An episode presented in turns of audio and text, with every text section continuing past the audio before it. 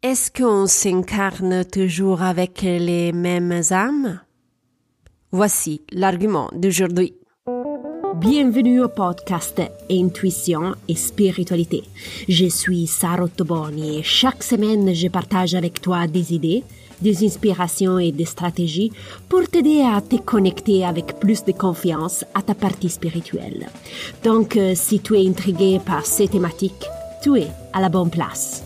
Es-tu prêt à commencer le voyage à la découverte de ton intuition et ta spiritualité? Commençons. Bonjour exploratrice spirituelle. J'espère que tu as passé une excellente semaine. Aujourd'hui, nous parlons de réincarnation et d'âme. Comme probablement tu le sais, j'ai commencé à organiser des micro-rencontres avec des passionnés de spiritualité au mois d'octobre. Lors d'une de ces rencontres, une jeune fille du groupe m'a demandé si nous nous réincarnons toujours avec les mêmes âmes. La réponse directe et concise est non. On se réincarne pas automatiquement toujours avec les mêmes âmes. Laisse-moi t'expliquer. Alors, pour commencer, chaque âme sur Terre est accompagnée d'une équipe spirituelle de guides qui l'accompagne dans son parcours terrestre. Mais ce n'est pas tout. L'âme bénéficie également d'un cercle de soutien supplémentaire.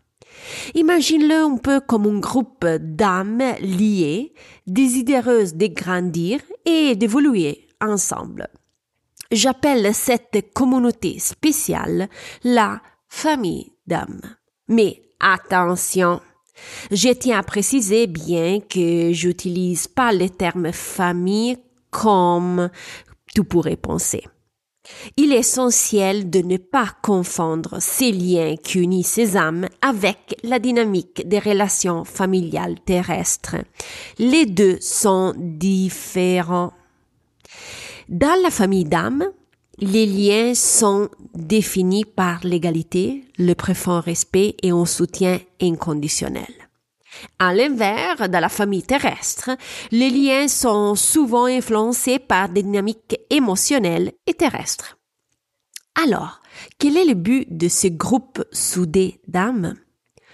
Leur principale mission est d'essayer entre des sans réserve, se connaissent parfaitement car ils ont raffiné leur connaissance euh, dans les siècles et siècles. Donc, l'objectif principal est c'est sans réserve.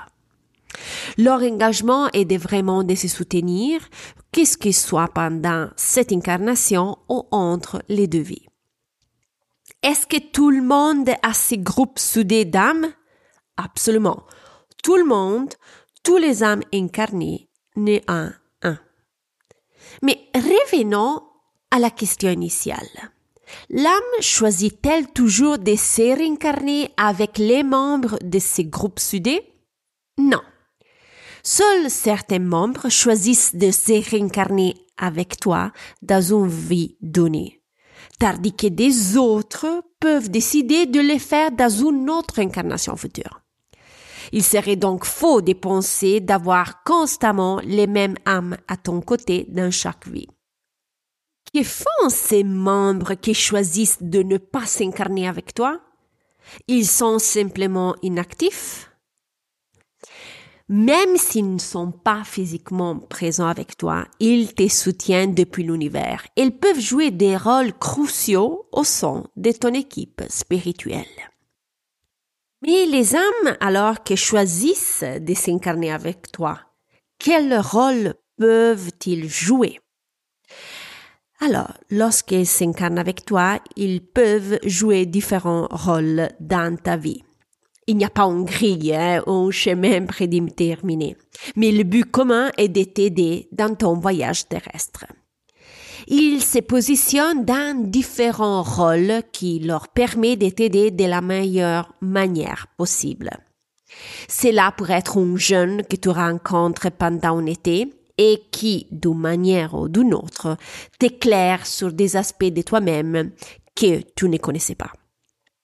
Peut-être un professeur du lycée qui veut ton, qui voit ton potentiel et qui t'encourage à suivre une voie d'études spécifique.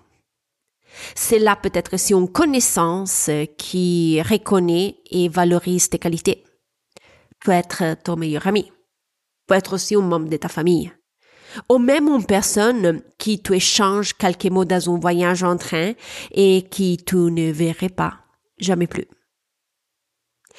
Comme tu peux le voir, ces âmes peuvent avoir différents rôles dans ta vie. Mais ce qu'ils ont en commun, c'est l'impact important qu'elles ont sur toi. Je tiens à souligner une fois de plus qu'elles ne doivent pas nécessairement être des membres de ta famille biologique. Elles peuvent vraiment jouer différents rôles au cours de ta vie. Mais pourquoi euh, j'ai choisi d'aborder ce sujet? Alors, de nombreuses personnes me confient qu'elles ressentent un lien profond avec quelqu'un qu'elles viennent de rencontrer, ou se souviennent des mots prononcés par des inconnus qui ont eu lieu euh, dans le passé et ils ont, et ils ont eu un impact profond de leur vie. Si tu te reconnais dans ces expériences, ne cherche pas d'explications supplémentaires.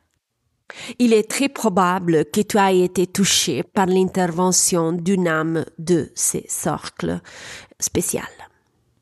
Avant de conclure, récapitulons ensemble les points essentiels de cet épisode.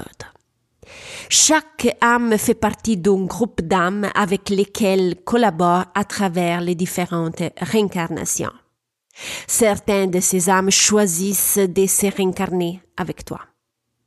D'autres, en revanche, choisissent de rester dans l'univers et de te soutenir depuis là-bas. Lorsqu'elles choisissent de se réincarner, les âmes peuvent jouer différents rôles dans ta vie. Ton professeur, un ami, une simple connaissance, ou même une personne que tu rencontres par hasard. Peu importe les rôles qu'ils jouent, leur objectif principal est de te soutenir et de te guider pendant la réincarnation. Nous voilà à la fin de l'épisode. Si tu as des questions, tu peux me contacter en privé, par email ou par mon compte Instagram. Tu vas trouver les informations dans la d'escalier. Si tu apprécies le contenu, n'oublie pas de noter avec les étoiles le podcast sur la plateforme audio que tu utilises. Si tu veux être informé des prochaines publications, suive le podcast. Je te remercie du temps que tu m'as dédié. Je te souhaite bonne semaine. Et nous, on se reparle vendredi prochain. Bye bye.